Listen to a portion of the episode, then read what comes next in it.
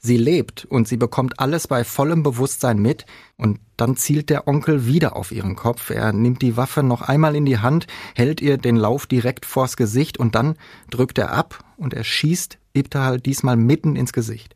Das ist, man kann es überhaupt nicht anders ausdrücken, eine Hinrichtung. Ohne Bewährung. True Crime von hier. Und damit hi und herzlich willkommen zu Ohne Bewährung, ein Podcast der Ruhrnachrichten und von Radio 91.2. Ich bin Nora Wager. Und ich bin Alicia Theisen. Und in unserem Podcast sprechen wir über echte Verbrechen und die Gerichtsprozesse dahinter. Und deswegen ist auch heute wieder Martin von Braunschweig bei uns. Hi Martin. Hallo, ihr zwei, ich freue mich. Wir uns auch.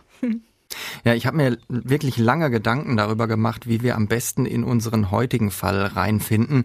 Denn das ist überhaupt nicht einfach. Denn ich bin mir sicher, wir drei können garantiert nicht im Ansatz verstehen, was hier wirklich passiert ist, wie es zu dieser Tat, einem Mord, kommen konnte. Und wir können uns zum Glück auch nicht in den Kopf des Opfers hineinversetzen. Und wir können nicht ermessen, in welcher Angst diese junge Frau in den Monaten, in den Wochen und Tagen und auch in den letzten Sekunden vor ihrer Ermordung Ermordung gelebt hat. Mm, dazu müssen wir sagen, es geht in unserem Fall um einen Ehrenmord. Ehrenmord in ganz, ganz dicken Anführungszeichen, weil wir alle drei sind kein Fan von dem Wort. Denn was dieser jungen Frau passiert ist, das war ein Mord, das war ein Mord aus niedrigen Beweggründen und das hat überhaupt nichts mit Ehre zu tun, sondern diese Ehrenmorde laufen eben nur unter dem Deckmantel der Ehre. Und deswegen ist es uns wichtig, vorab nochmal zu sagen, immer wenn wir jetzt in dieser Folge das Wort Ehre benutzen, müsst ihr euch quasi imaginär die Anführungszeichen dazu denken. Wir sprechen über Ibtehal Z aus Schwerte. Es gibt auch Berichte, da hat ihr Name andere Schreibweisen oder eine andere Aussprache, Ibdihal oder Ibtahal.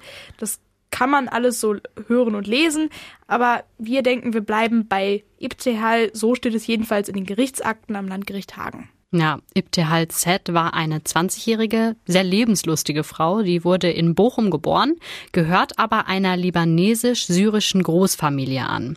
In diesem Zusammenhang fällt heute immer ganz schnell das Wort Clan mit dem entsprechenden ja, negativen Unterton. Ja, und dieser Unterton, der wäre auch in diesem Fall nicht völlig fernliegend und nicht völlig falsch. Der Name dieses Clans, der fällt nämlich an den Gerichten im Ruhrgebiet immer mal wieder, wenn nämlich die Namen des Angeklagten verlesen wird. Eine ganze Reihe von Angeklagten habe ich in den letzten Jahren erlebt, die so heißen. Unter anderem auch äh, einer dieser beiden Jugendlichen, die Dieter Bohlen überfallen haben, Folge zwei von unserem Podcast. Der hatte den gleichen Nachnamen wie Ibtehal machen wir es am besten mal wie am Strand, wenn das Wasser eigentlich viel zu kalt zum Schwimmen ist. Wir tauchen einfach ein in diese Geschichte und gehen zurück in den Sommer vor 13 Jahren. Es ist kurz vor Mitternacht am 30. August 2008. Ibtahal Z sitzt in einem Auto. Neben ihr sitzen ihr Bruder und einer ihrer Cousins. Sie weiß nicht, was die beiden vorhaben, aber sie ahnt das Schlimmste. Und als das Auto wenig später auf einem Parkplatz an der Autobahn anhält und ihr Onkel einsteigt, den sie seit Ewigkeiten nicht gesehen hat, weil er mit seiner Familie eigentlich in Finnland lebt, da wird ihr schlagartig klar, was passieren wird. Sie weiß, dass sie jetzt sterben wird, denn sie hat schon viele Monate in Angst vor diesem Moment gelebt, vor diesem Moment, an dem der Clan die angeblich verlorene Familienehre wiederherstellen wird. Das Auto steht auf dem Parkplatz Sterbecker 7 auf der Autobahn 45, kurz vor der Ausfahrt Lüdenscheid Nord. Ähm, von dort an ist die A45 ja aktuell komplett gesperrt, weil da eine Talbrücke kaputt ist. Also wenn wir es mal auf den heutigen Kontext beziehen, dann stehen quasi heute täglich, jeden Tag tausende Autofahrer genau da im Stau, wo sich in dieser Nacht Ende August 2008 eines der ja, grausamsten Verbrechen der vergangenen Jahre und vielleicht auch Jahrzehnte in dieser Region ereignet hat. Ja, auf dem Parkplatz muss Ibtehal aussteigen. Ihr Onkel und ihr Cousin führen sie weg von diesen Autostellplätzen hin in eine, äh, zu einer Reihe von Gebüschen. Dieser Onkel, damals 47 Jahre alt, der hat eine Waffe in der Hand und dann schießt er einmal in die Luft. Vielleicht, weil er nervös ist, möglicherweise aber auch, um Ibtehal zu zeigen, dass das, was hier passiert jetzt, sein voller, sein tödlicher Ernst ist. Ibtehal muss sich dann an diesen Gebüschen auf den Rücken legen. Ihr Cousin, wie sie, gerade erst 20 Jahre alt geworden, hält ihre Füße fest, damit sie nicht aufstehen kann. Ihr Onkel nimmt die Waffe, zielt auf ihren Kopf und schießt wenige Zentimeter neben ihren Kopf in den Boden.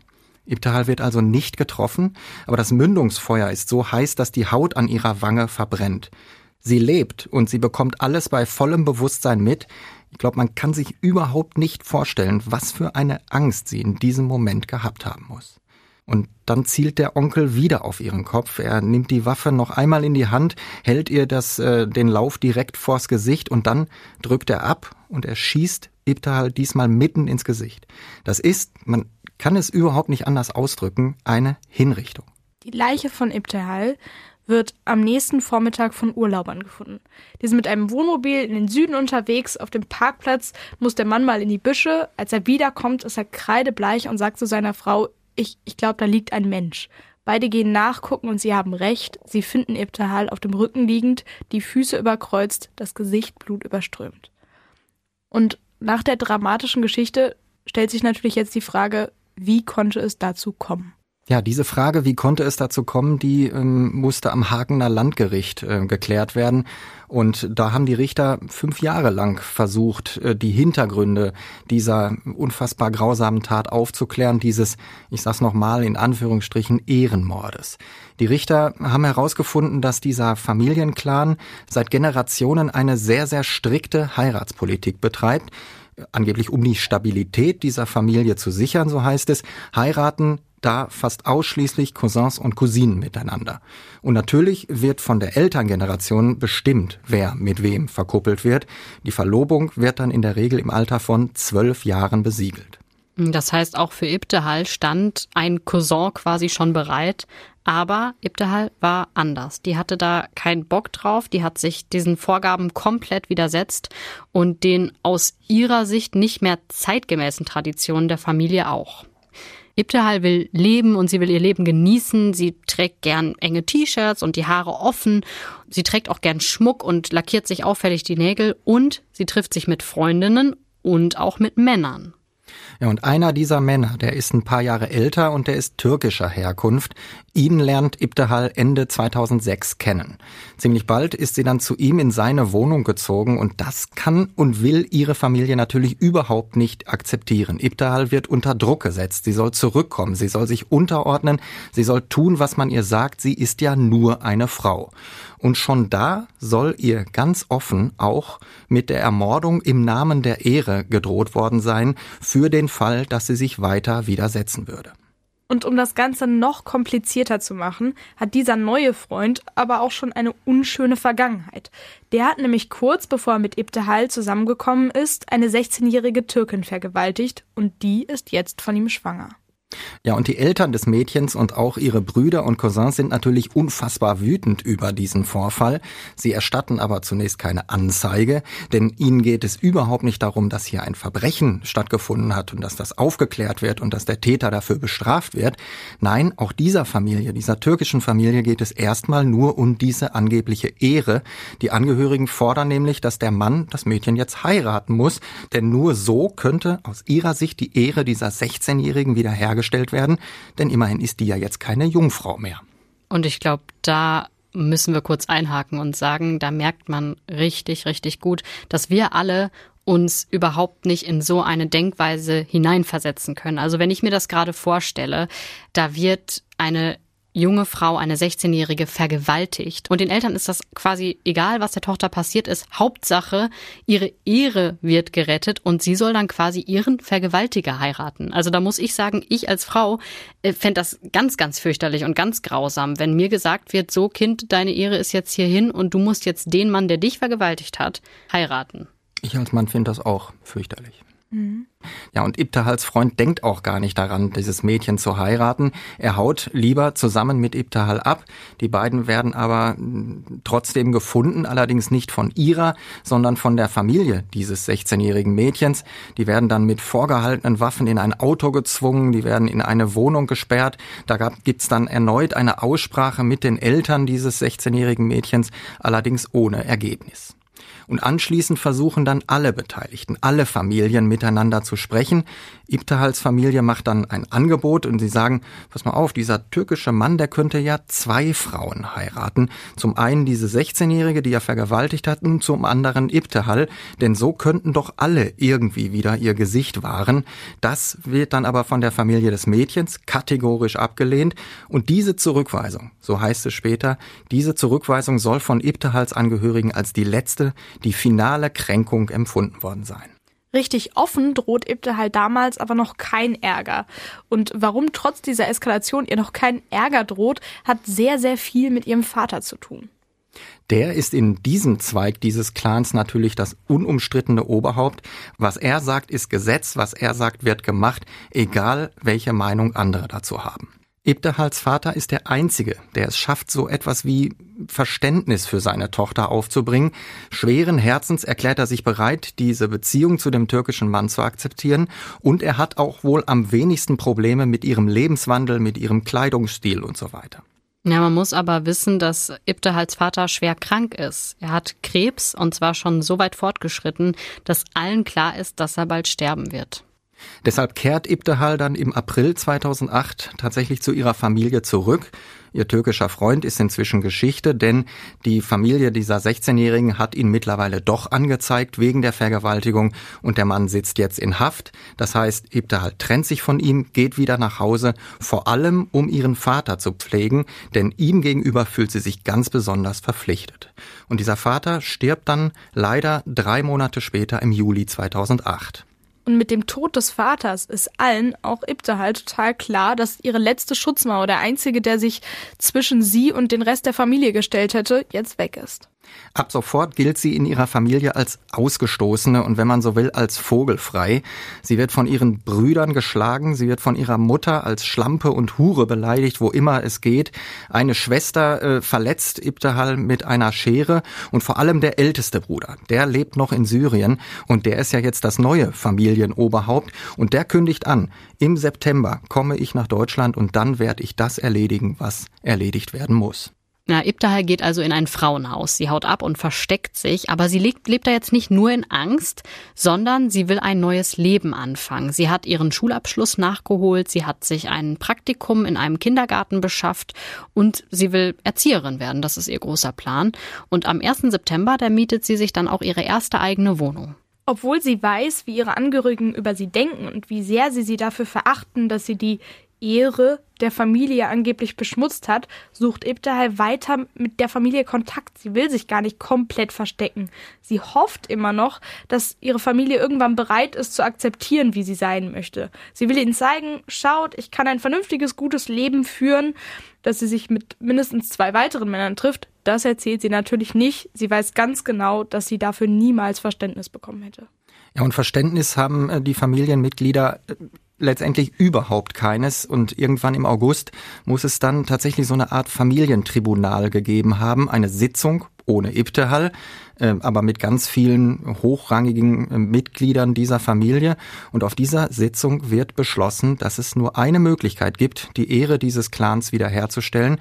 Und Ibtehal wird letztendlich zum Tode verurteilt. Ihre Mutter soll dabei eine treibende Kraft gewesen sein, muss man sich mal vorstellen. Die eigene Mutter, auch die Brüder und verschiedene Onkel sollen da ein gewichtiges Wort mitgeredet haben.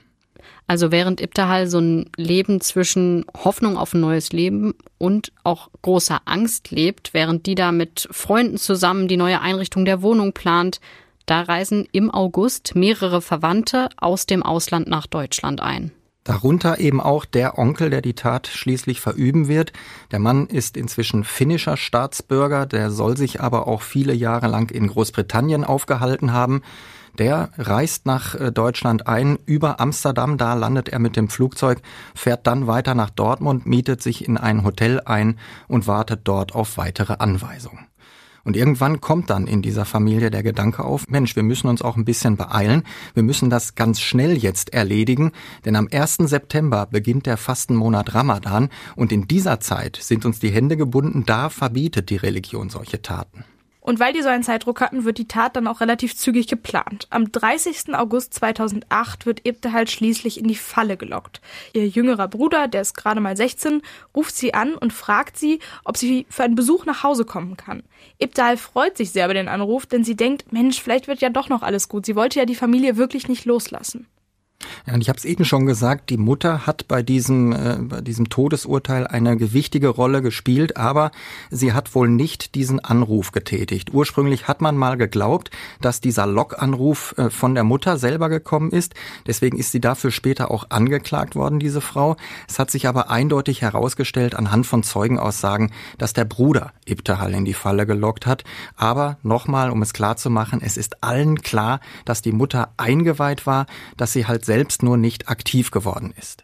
Als Ibte halt dann eben diesen Anruf von ihrem Bruder bekommt, da verabschiedet sie sich im Frauenhaus von ihren Freundinnen. Von einer leiht sie sich noch so eine Kette mit einem Nazar-Amulett. Ähm, das wird auch als türkisches Auge bezeichnet und soll dem bösen Blick standhalten. Vielleicht ähm, kennen das einige von euch ähm, aus dem Urlaub oder so. Das ist dieses blaue Auge, so ein Amulett. Aber jetzt wissen wir ja leider, dass sie dieses Amulett nicht schützen konnte.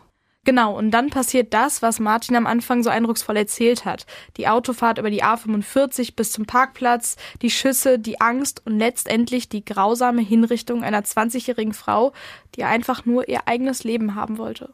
Ja, immer noch ganz schlimm, ganz unvorstellbar, was da passiert ist. Es hat dann später mehrere Prozesse am Hagener Landgericht gegeben. Den ersten ab 2009 gegen Ibtahals Cousin.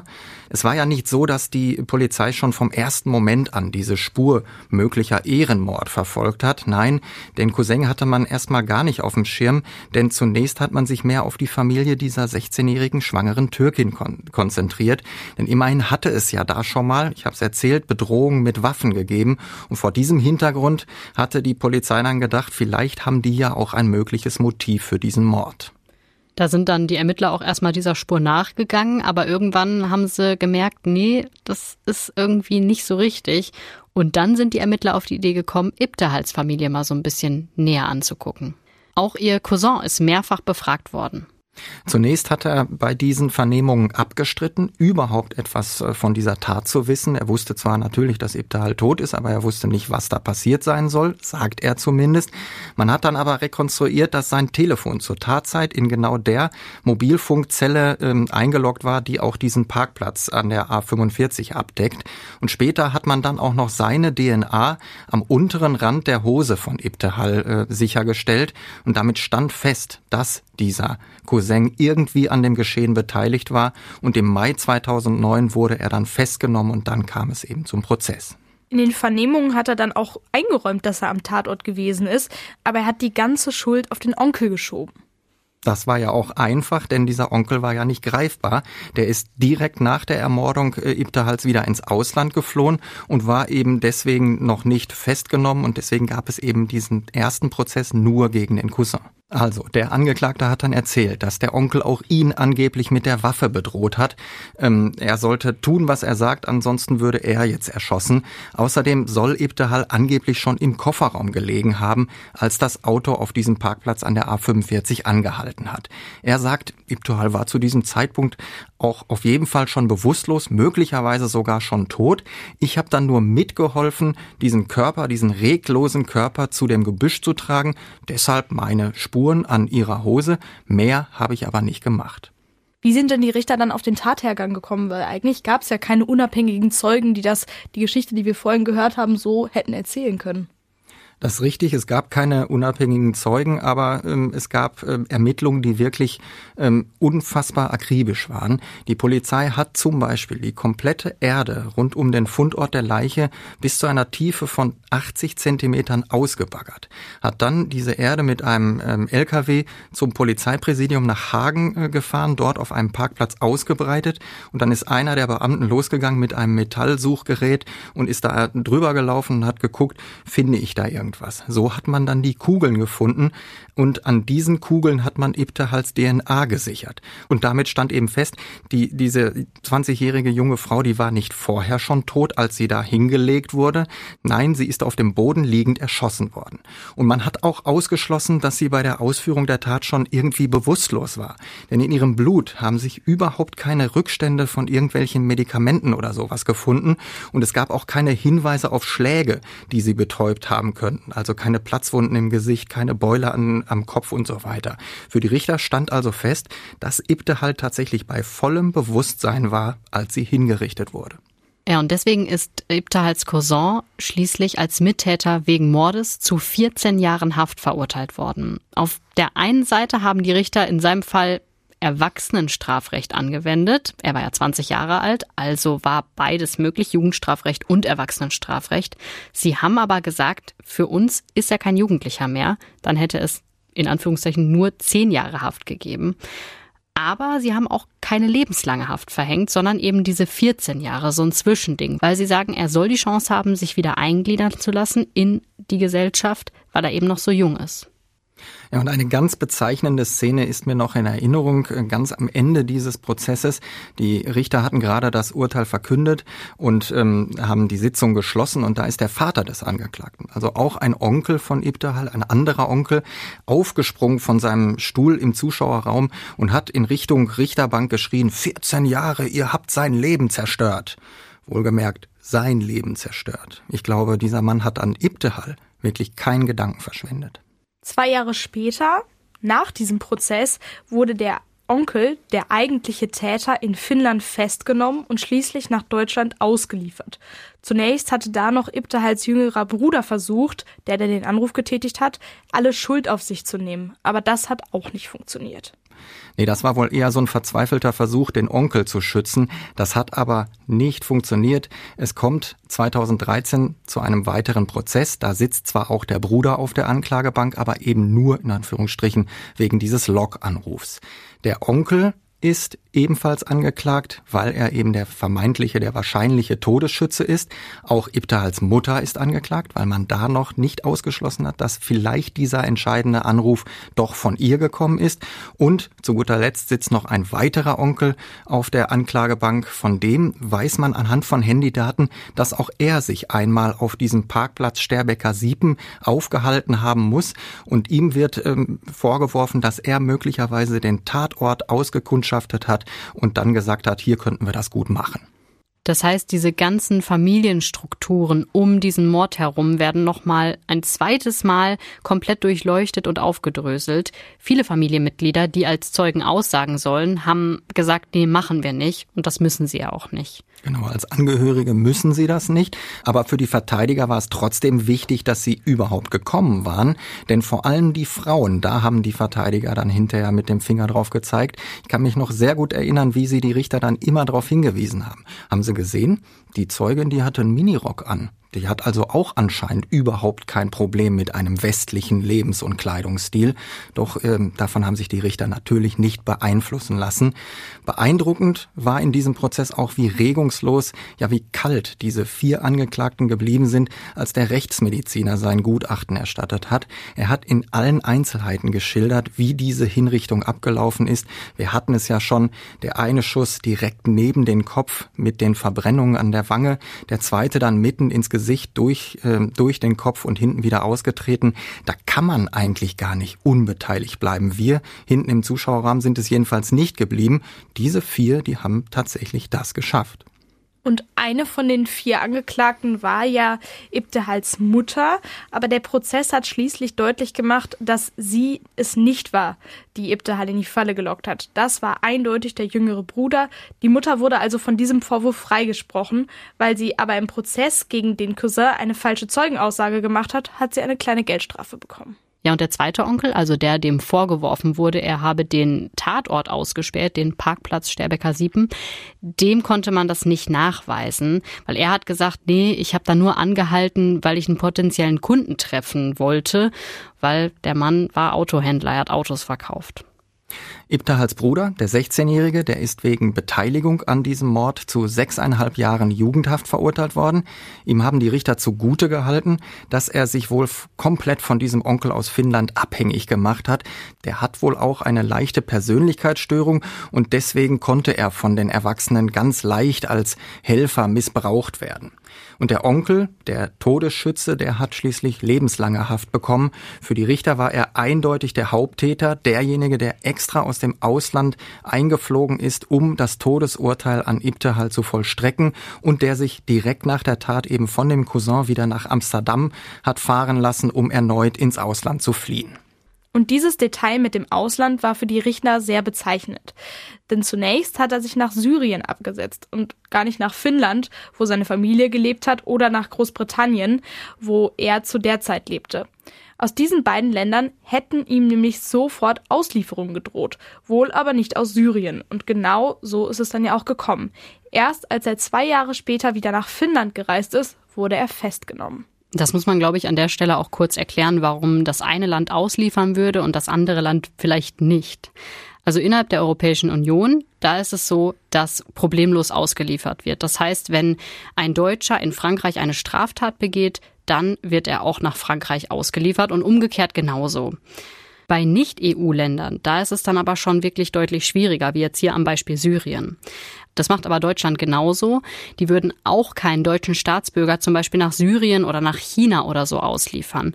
Einmal, weil nicht sichergestellt werden kann, dass der Angeklagte dann einen fairen Prozess bekommt. Also es muss wirklich verhindert werden, dass beispielsweise Folter eingesetzt wird, dass äh, kein politischer Prozess droht oder dass vielleicht sogar im schlimmsten Fall auf die Straftat die Todesstrafe droht. Das heißt, selbst eine Auslieferung in die USA kann problematisch sein. Und ein weiteres Kriterium ist noch, die Straftat, die dem Deutschen in diesem Fall vorgeworfen wird, muss auch in Deutschland eine Straftat sein. Ja, wir kehren zurück zu unserer Tat und wir kehren zurück zu diesem zweiten Prozess, denn auch der ist am Ende nicht ohne Eklat geblieben. Es hat eine regelrechte Massenschlägerei nach dem Urteil gegeben im Gerichtssaal, denn dieser Clan, der hatte sich inzwischen aufgespalten. Die eine Hälfte äh, hat zu dem Onkel gehalten und war entsprechend gegen Ibtahals jüngeren Bruder eingestellt. Die andere Hälfte war genau umgekehrt, die versuchte dem Onkel alles alleine in die Schuhe zu schieben und da hieß es, der hat doch den 16-Jährigen missbraucht und äh, als Helfer Helfershelfer eingesetzt. Und kaum war das Urteil gesprochen, da gingen die Zuschauer auch schon untereinander, aufeinander los. Zwei haben Stühle geworfen. Der gerade verurteilte Bruder ist sogar über den Tisch vor ihm gesprungen und wollte noch mitmischen. Das war eine absolut aufregende Szene. Wir mussten uns wirklich in Deckung und in Sicherheit bringen. Einige von den Kollegen sind sogar hinter den Richtertisch gerannt und haben sich da auf den Boden geschmissen, weil diese Stimmung so massiv aufgeladen und voller Hass war. Die Wachtmeister, das muss man aber auch sagen, haben das super gemacht. Die hatten da nach wenigen Minuten schon wieder die Kontrolle und dann war alles ruhig. Aber auch hier muss man am Ende feststellen, an Ibtahal hat wieder keiner gedacht. Keiner der Verurteilten und keiner der Zuschauer. Sie war völlig alleine, als sie hingerichtet wurde und sie ist es bis zum Ende geblieben. Und sie ist damit sozusagen aus dem Gedächtnis der Familie gelöscht worden. Und genau deswegen ist es so wichtig, dass wir darüber reden und auch berichten, dass es eben diese Ehrenmorde, diese Morde an unschuldigen Frauen immer noch gibt zum Teil auch mitten unter uns. Das sind einfach andere Denkmuster, andere Strukturen, die wir gar nicht nachvollziehen können oder kennen. Man muss dazu sagen, es ist eine Seltenheit, das passiert jetzt nicht jeden Tag, aber es gibt die. Ja, es habe noch ein weiteres Beispiel. In Dortmund am Schwurgericht ist mal ein türkischer Mann verurteilt worden, der seine untreue Ehefrau ebenfalls umgebracht hat und die Leiche später auf einem Autobahnparkplatz in den Niederlanden abgelegt hat. Auch hier also ein Autobahnparkplatz, wo die Leiche gefunden wurde. Diese Frau, sie hieß Yasemin, die hatte sich von ihm getrennt, hatte einen anderen Mann kennengelernt und das war ihr einziger Fehler in Anführungsstrichen, den sie gemacht haben soll. Dieser andere Mann, der war auch noch verheiratet und dessen Frau und der Mann von Yasemin, die haben sich dann zusammengeschlossen und haben gesagt, jetzt machen wir das, was getan werden muss. Wieder dieser, dieser blöde Spruch, der auch da in der Familie von Ibtehal gefallen ist. Und ähm, sie haben dann den neuen Freund zusammenschlagen lassen. Mit Eisenstangen ist der verprügelt worden. Der äh, hat einen Beinbruch erlitten und mehrere Platzwunden. Dazu hat es dann einen Prozess gegeben. Und Am Ende wurde Yasemin gekidnappt von ihrem Mann. Der hat sie in eine Autowerkstatt nach Dortmund gebracht und da hat er dann zu den anwesenden Mechanikern, die er natürlich kannte, gesagt, hier ist meine Frau, ihr vergewaltigt die jetzt bitte und ich nehme das Ganze mit dem Handy auf. Die haben das abgelehnt wollten nicht, haben gesagt, das machen wir nicht. Und dann hat er sie geschnappt, ist mit ihr nach Hause gefahren, hat sie dann erwürgt und ist dann mit der Leiche in die Niederlande gefahren und hat die Leiche dort abgelegt, wo sie dann einige Tage später von ebenfalls, ich glaube, Urlaubern gefunden wurde. Weißt du noch, was der bekommen hat?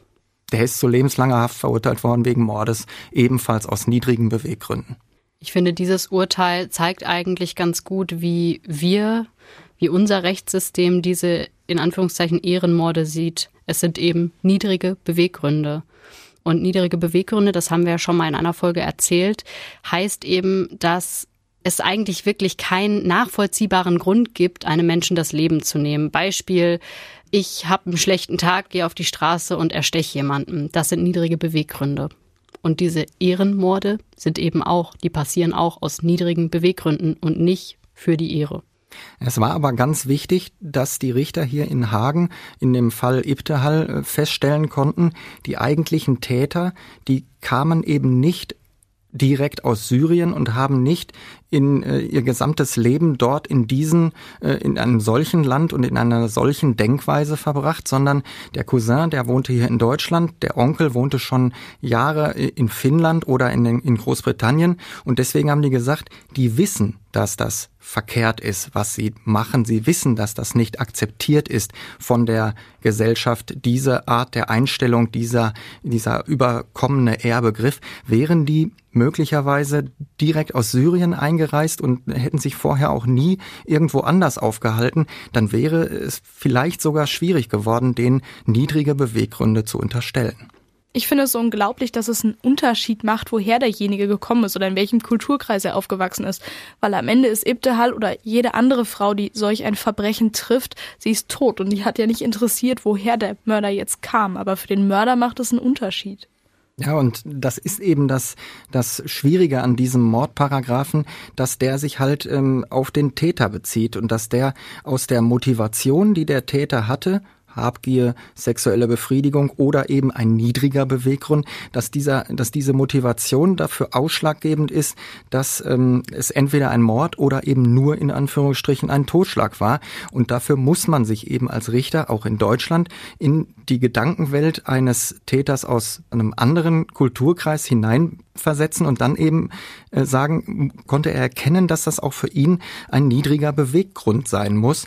Und das haben sie hier gemacht mit Hilfe eines äh, Gutachters. Und sie haben eben gesagt, nur weil die sich tatsächlich schon lange Zeit in Deutschland oder in einem anderen westlichen Ausland aufgehalten haben, nur deshalb mussten sie erkennen, dass das, was sie tun, ähm, ein niedriger Beweggrund ist niedriger Beweggrund hin oder her. Für mich ist das, was Ebtehal oder Yasemin oder anderen Frauen, denen dieses, die ermordet wurden, widerfahren ist, es, es bleibt ein unfassbares Verbrechen, für das ich niemals, egal wie viel Mühe ich mir geben werde, ich, ich kann, ich kann dafür kein Verständnis aufbringen.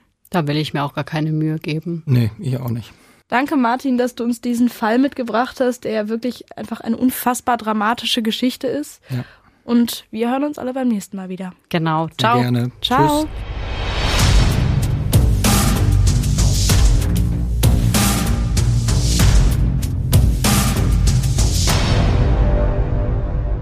Habt ihr noch einen Fall hier aus dem Ruhrgebiet am besten, der euch interessiert, wo ihr sagt, oh, der muss unbedingt mal besprochen werden, dann schickt uns gerne bei Instagram eine Nachricht. Und auch wenn ihr einfach mal Lob oder Kritik loswerden wollt, schreibt uns bei Instagram.